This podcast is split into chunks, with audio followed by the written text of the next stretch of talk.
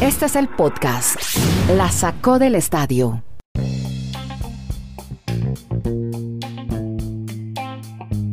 Llegamos al episodio 594. Gracias por darle play a este podcast que hacemos desde Estados Unidos, Colombia y Chile para hablar 20 minutos un poco más sobre deportes americanos, comenzando semana.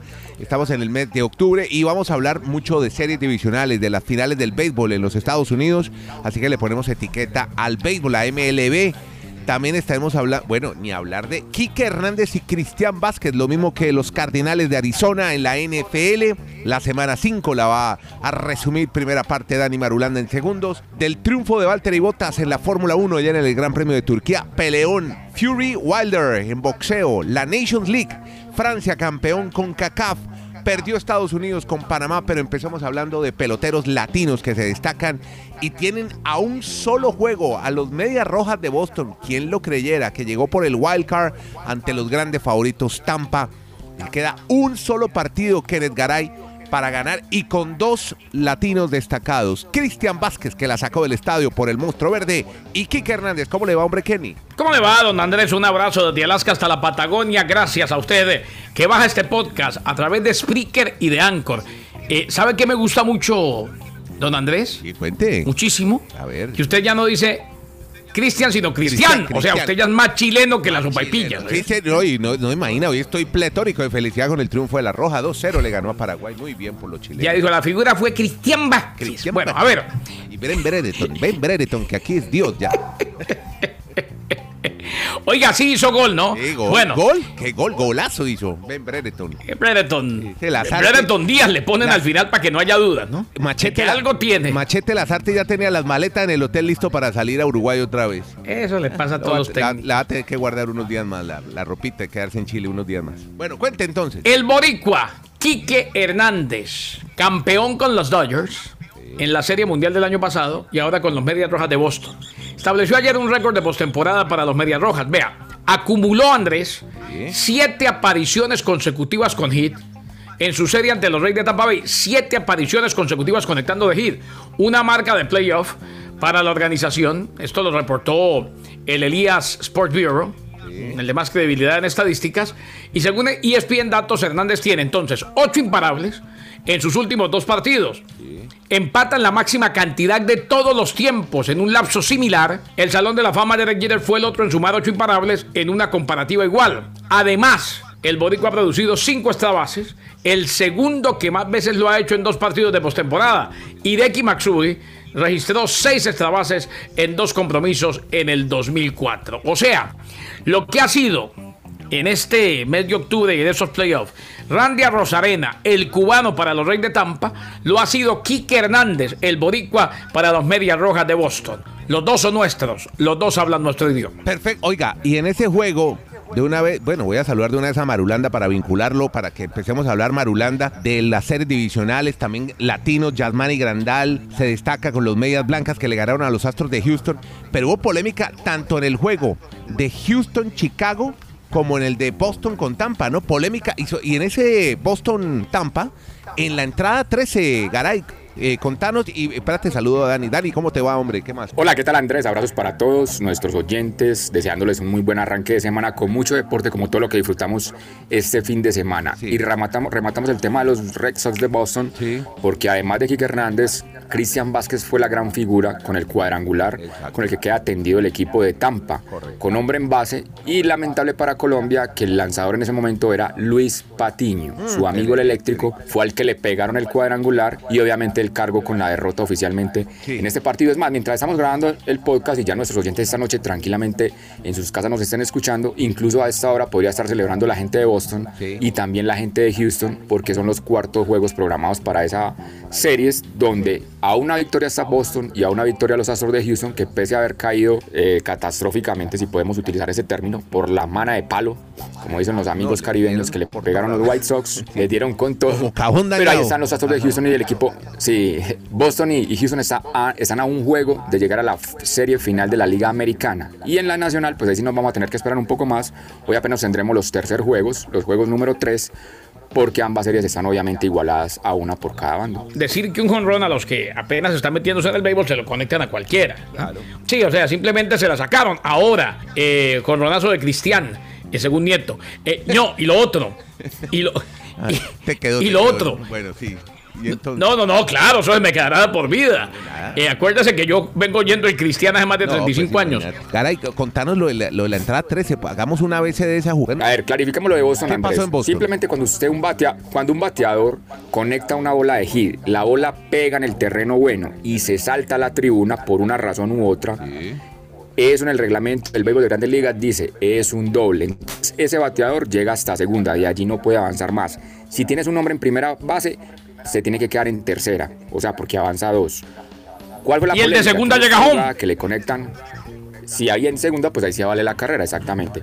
La polémica fue que la pelota también pega en la barda y le rebota al jugador que iba a atrapar la bola. Y al golpearle el cuerpo, la bola se va a la tribuna. En este caso no la tribuna, sino la zona donde están los jugadores de, de entrenamiento, del bullpen. Entonces, ¿qué dice la regla? Que se mantiene tal cual, que es un doble. La polémica era porque el, jugador de Tampa, pues que estaba en tercera, podía dar en trabajo y una carrera, pero lo tuvieron que devolver a la tercera porque la regla dice, cada bola que pega en el terreno de hit y salta a la tribuna, pues es un doble por regla. Bien, ahí está. Doble de- exactamente. Listo, terminamos béisbol y nos vamos entonces para la NFL. Y yo estoy viendo aquí, Marulanda, ¿volvieron a perder los de Kansas? ¿Tres en línea? No puede ser. ¿Qué pasó? Sí, y lo recordé mucho a usted ¿Y de qué manera? oiga, George ¿sabe qué? Allen dio un golpe Sí, sobre la mesa. Pregúntale a Marulanda. Autoridad. Dijeron Sí. ese cuentito de que nos enfrentamos a equipos fáciles. Vea, le ganamos y ganamos bien. ¿Qué pasó con los Chiefs, hombre? Lo, re- lo recordé mucho el fin de semana porque, oiga, primera vez que acertamos en que los tres juegos que recomendamos el viernes fueron de los interesantes el fin de semana. Pero vamos de atrás para adelante. Lo de anoche. Pues no fue tan interesante, pero sí fue sorpresivo. La manera en que Buffalo, como dice Kenneth, están demostrando, venga señores, que nosotros somos el equipo en este momento mejor constituido de la Liga Americana. Tenemos una muy buena ofensiva. Josh Allen, Josh Allen que las dos primeras temporadas, ustedes no saben que nunca tuvo un partido de 300 yardas en sus dos primeras temporadas en Buffalo. Lo aguantaron y ahora es el gran hombre o la gran, la gran cara de la franquicia de- del equipo de Buffalo. Y la defensa, pues le hizo pasar una muy mala noche al equipo de los Kansas, incluso a los aficionados, porque por tormentas eléctricas el medio tiempo duró una hora y 15 minutos de espera para poder re- reanudar el juego y la paliza que le metió el equipo de Buffalo a Kansas. Kansas está en lo mismo, le meten una cantidad de puntos y después se quedan sin tiempo para remontar.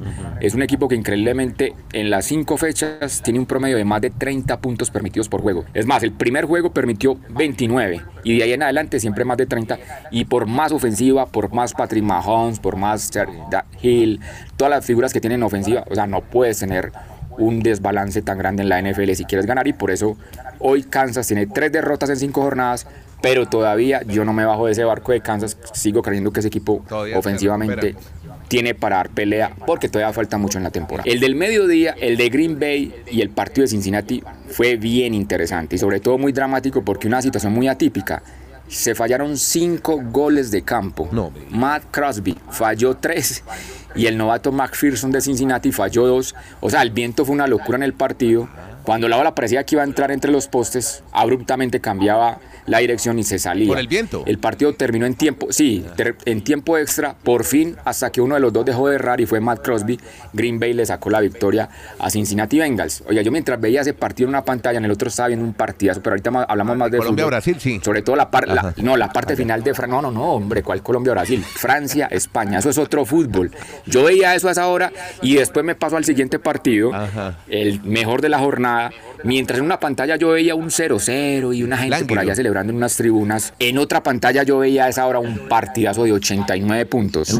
Chargers contra Browns. ¿Qué es eso? Qué de locura de juego entre qué locura de juego entre Cleveland y el equipo de Los Ángeles. Hombre, cada vez que vemos a Justin Herbert, ay, qué dolor de cabeza para los aficionados de los Miami Dolphins. Realmente este es un jugador de era, qué talento el de ese muchacho y volvió a cargar con la victoria para el equipo de los Chargers, Sí. aunque los Browns sí fallan mucho si no, o sea, los Browns son un equipazo cuando van en ventaja, pero cuando tienen que ir a remontar, no tienen el nivel con Baker Mayfield de poder hacer jugadas grandes, pero fue un brillante partido el que disfrutamos la jornada anterior. Así que ahí medio acertamos el, en nuestros, más que pronósticos, sino consejos a nuestros oyentes de qué partidos podían ver este fin de semana, fueron los más interesantes. Los Cardinals de Arizona mejoraron su récord a 5 y 0, primera vez desde 1974 que esto pasa, mantienen su invicto, le ganaron 17 a 10 a los San Francisco 49ers. Es simplemente como dato, Andrés, porque recordemos que Trey Lance fue el quarterback titular, el novato de los 49ers, tuvo un juego de altibajos, primera apertura como titular, eh,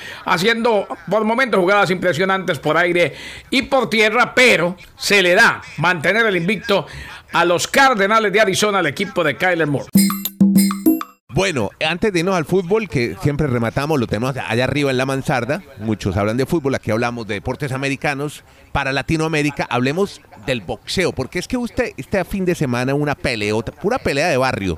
Un inglés y un americano. Fury Wilder. Qué peleón, qué peleón, como reseñan todos. Pasaban en el piso esos dos gigantes. Qué peleón, era como cuando uno ve a la salida de un bar, ve esos borrachos que están tambaleando y se agarra a uno, le pega al uno, al otro. Se tiran las sillas y huelen las botellas. Sí, golpe va, golpe viene, se caen, se levantan para. O sea, llevábamos años realmente. Yo no soy un experto en el tema del boxeo, pero sí me gusta mucho también seguir gente que sí está todo el día en función del boxeo. Y ellos anunciaban eso. Esas peleas vuelven a crear la, la, la pasión de sentir que por fin mm. hay algo que ver, porque normalmente el boxeo se, se volvía muy mecánico, mucho trabajo. Esto Mucha estrategia. Simplemente fueron a hacer Exacto, fueron a hacer garrotazos. Tal vez no la mejor técnica. Es el asalto, exacto, al salto o el round número 11, un trancazo que le mete Tyson Fury y lo dejan la lona y ya y si no hubo como parar a, Wilder.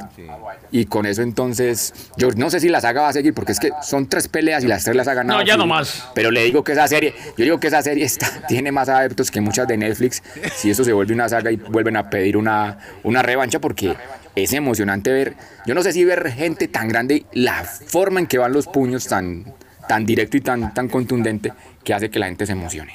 Porque la gente dice Tyson Fury y uno le ve la masa adiposa, la barriga, el abdomen, lo que quiera. Mm. Y uno se da cuenta que, es un tipo que por ahí, en esa parte del cuerpo, no, es muy atlético. Es un hombre de prácticamente dos metros, siete pies. Eh, muy creyente, no sé si lo vieron haciendo la oración después de la pelea, pero que definitivamente se robó el corazón de, muchos, o sea, es un show. Este, este Fury Wilder, pero se llevó la atención, acaparó la atención en un fin de semana lleno de todo, de todo, porque es que no fue que estuviera solo la pelea. En este fin de semana, Andrés, hubo la NFL, béisbol de grandes ligas en los playoffs, eliminatorias mundialistas, gran premio de Fórmula 1, y resulta que la gente, a la gente no se le olvidó y estuvo pendiente de la pelea entre Fury y Wilder. Y la pretemporada de la NBA también incluye ahí el juego de los Lakers, hombre. No, bueno, pero no, no, no, no, no, no, no le baje nivel. Eso lo transmitió ESPN. No, y la, ah, no, no, que lo transmite ESPN está bien, pero no se compara una pretemporada con todo lo que hubo de primerísimo nivel. Yo sé, yo sé, pero bueno, pero estaba en la agenda. Los que les gusta el baloncesto, si quieren ver baloncesto. Bueno, mire, más bien hablemos de, fútbol. Y la final de la, y la final de la WNBA también. Ya viene el hockey con Kenny Garay.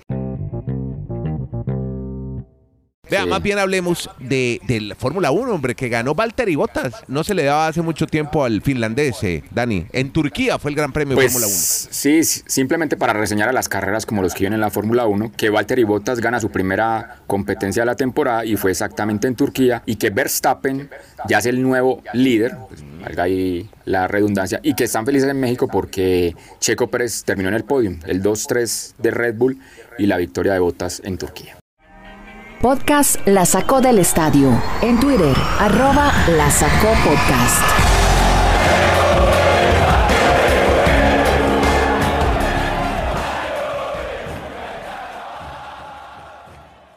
Bueno, y ahora sí, vámonos con el fútbol porque hubo sorpresón. Perdió Estados Unidos ante Panamá. Kenny, en CONCACAF. Pues le cuento a Andrés que hoy hay duras críticas para Greg Berhalter el, técnico de la selección de los Estados Unidos. Mm. Ayer dejó a Aronson, dejó a Pepi en, la banca. Los portadores del gol en los Estados Unidos, pero no se le dio, no se le dio el resultado del empate. Él quería el empate, recordemos ahí en Panamá, Panamá es complicado. Ahí en Panamá también empató la selección mexicana y ayer termina perdiendo Estados Unidos. El problema de Berhalter es que es de esos técnicos que así se den los resultados no le gusta a nadie porque le falta experiencia. La selección de los Estados Unidos eh, ha venido tapando con victorias actuaciones bastante pobres. La del primer tiempo en Honduras que termina goleando y ahí aparece Ricardo Pepi. Y la de Jamaica que en el primer tiempo tuvo más posibilidades jugando de visitante y termina Ricardo Pepi también solucionando, resolviendo el negocio pero, precisamente para el equipo de los Estados Unidos. O sea, hoy hay duras críticas porque se perdió ante Panamá. Ahora el objetivo viene siendo ganarle la selección de Costa Rica. Lo verídico y con los fríos números es que después de la jornada de ayer, México tiene 11 puntos, Estados Unidos 8, Panamá tiene 8 y hoy está en el Mundial. Panamá no es, no es un rival fácil. Canadá está cuarto, tiene siete puntos, empató con Jamaica. Y Costa Rica de Luis Fernando Suárez, con la victoria, un penal que no existió, para mí le robaron el partido El Salvador, con la victoria de anoche, se pone con seis puntos a uno de Canadá, buscando el repechaje. El Salvador tiene cinco y juega contra México. O sea, el miércoles. La jornada va a ser espectacular. Honduras se quedó con tres después de perder ayer ante México en el Azteca 3 a 0. Y dos cositas.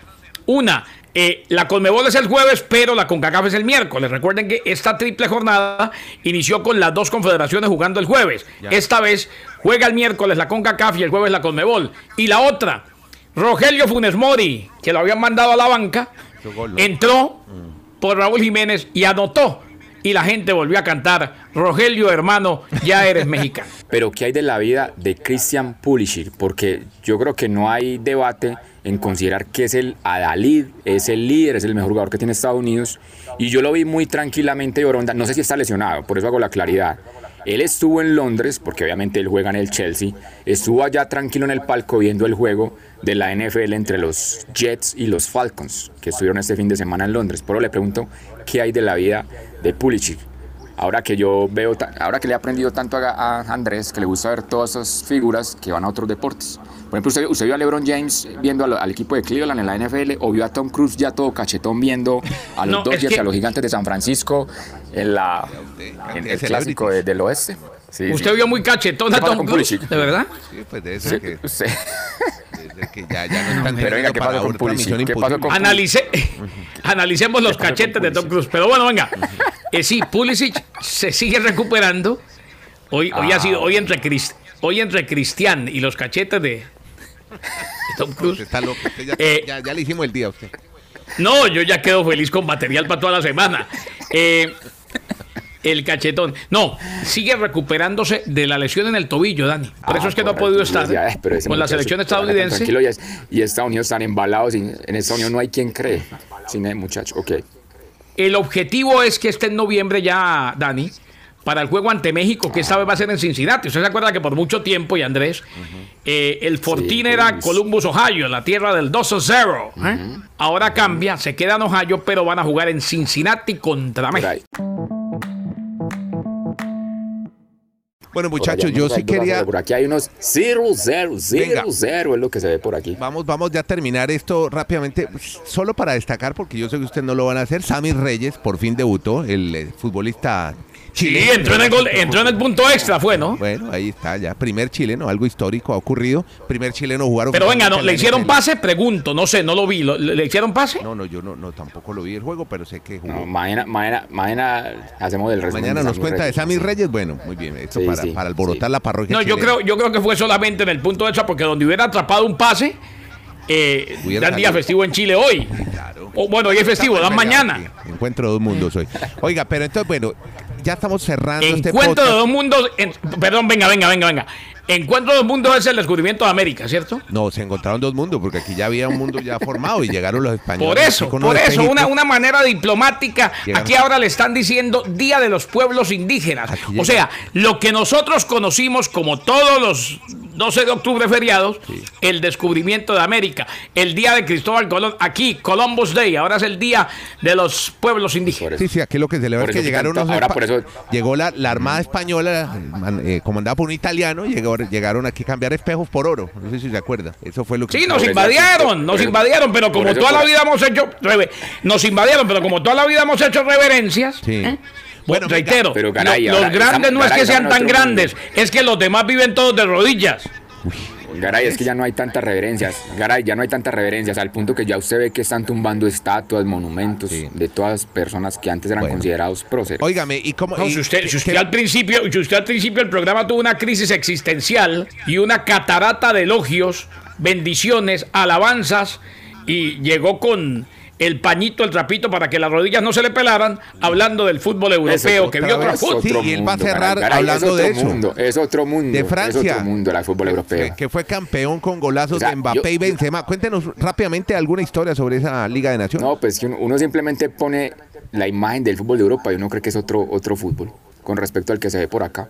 Pero bueno, Francia otra vez con Mbappé, Ajá. nuevamente campeón de un torneo continental, pues después del Mundial, pues Mbappé con sus añitos sigue demostrando su categoría, Benzema, Griezmann, y eso que España al final metió debajo de los palos al equipo francés, tratando de empatar el compromiso, fue una gran final la de esta Nation League, Pero- que reiteramos, le da un nuevo título a los franceses. Luis Enrique puede estar tranquilo porque tiene equipo para 10 años. Sí, muy buen equipo, qué buen equipo. Todos pelados, España. qué bien por España. Buena, buen recambio, Nacho. Le Sí. hacemos nuestra invitación miércoles, todos los miércoles. Estamos haciendo un espacio en Twitter. Nos entramos en un salón para poder conversar con ex- extensión, con argumentos y poderle preguntar a dos capos como Garay y Marulanda sobre deportes americanos. Les recuerdo, nuestra cita es a las 6 de la tarde, 18 horas de Chile y de los Estados Unidos, hora del este de los Estados Unidos, 5 de la tarde, hora de Colombia. Nos encuentran en las cuentas de Twitter de arroba Kenneth Rayalpizo Garay con doble N, T H. En Dani Marulanda, arroba Dani Marulanda con una sola N y Y, Dani Marulanda, y Andrés-Nieto. Ahí estamos, en cualquiera de esas cuentas, ya van a ver ustedes esa bolita que se abre en la parte superior, en forma ovoide, como un balón de fútbol americano que está vibrando. Ahí estamos, un espacio en Twitter. Listo, muchachos, muchas gracias. Ahí estaba Kenneth Garay desde Bristol, Connecticut. Pasaba por este podcast, se llama La sacó del estadio. Lo mismo que Dani Marulanda y ese servidor Nieto Molina que los saluda desde Chile. Siempre nos reunimos 20 minutos para contarles historias alrededor de los deportes americanos en su podcast La sacó del estadio. Muchas gracias a todos.